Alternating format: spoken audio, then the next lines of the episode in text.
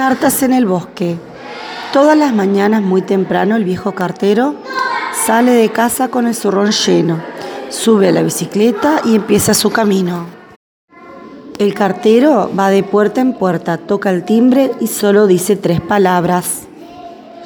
Avisa. Cataba.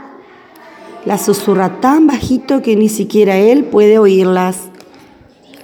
Edisa.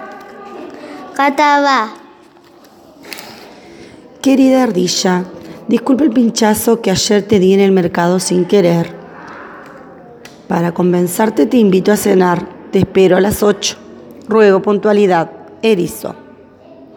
Estimado Erizo, ayer me pinchó usted, pero no se preocupe. Sé que fue sin querer.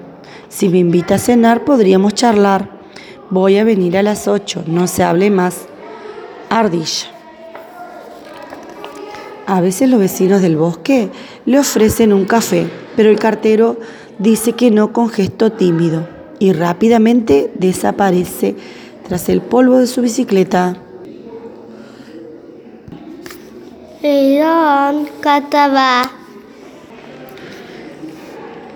Disculpa, Lirón, hasta el día de ayer no me di cuenta de que estoy picando junto a tu madriguera, con lo que te gusta el reposo. Mejor me busco otro tronco, pájaro carpintero.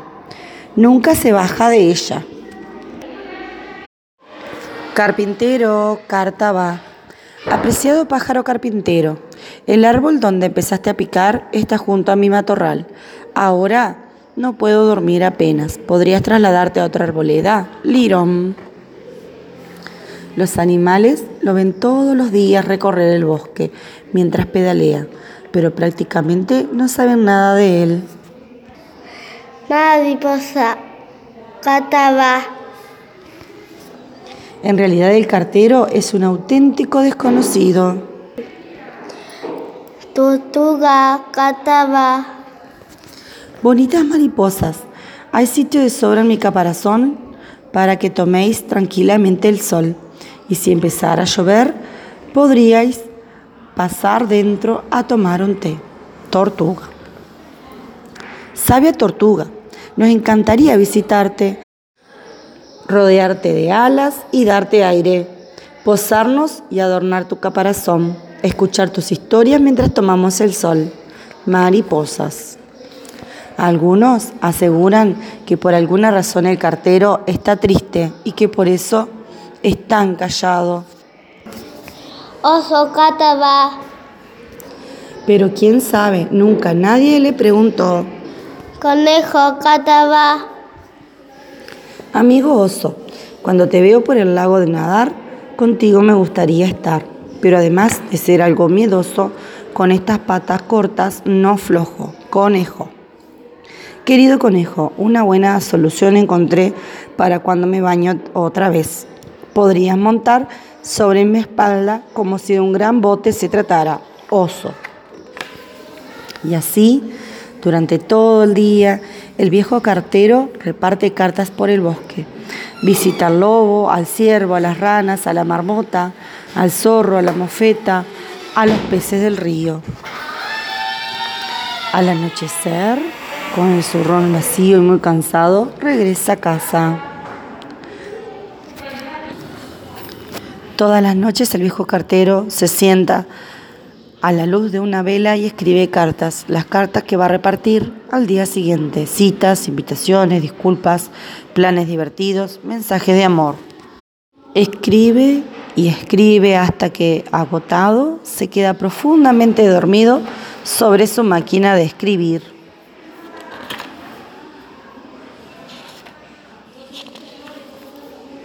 Un día, cuando el cartero está terminando de repartir todas las cartas, ocurre algo asombroso.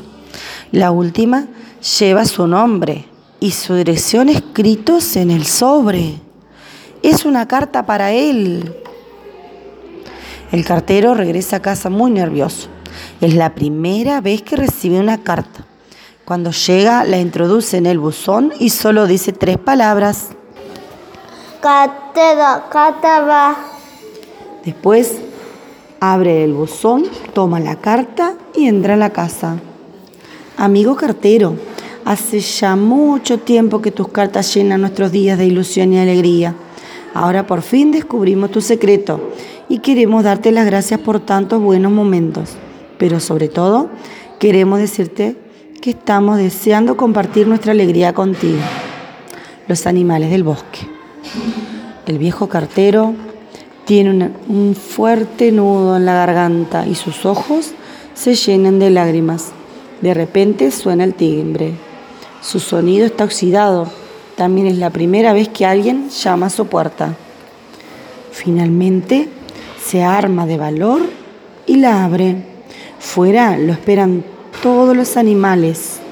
Al verlo, se abalanzan sobre él.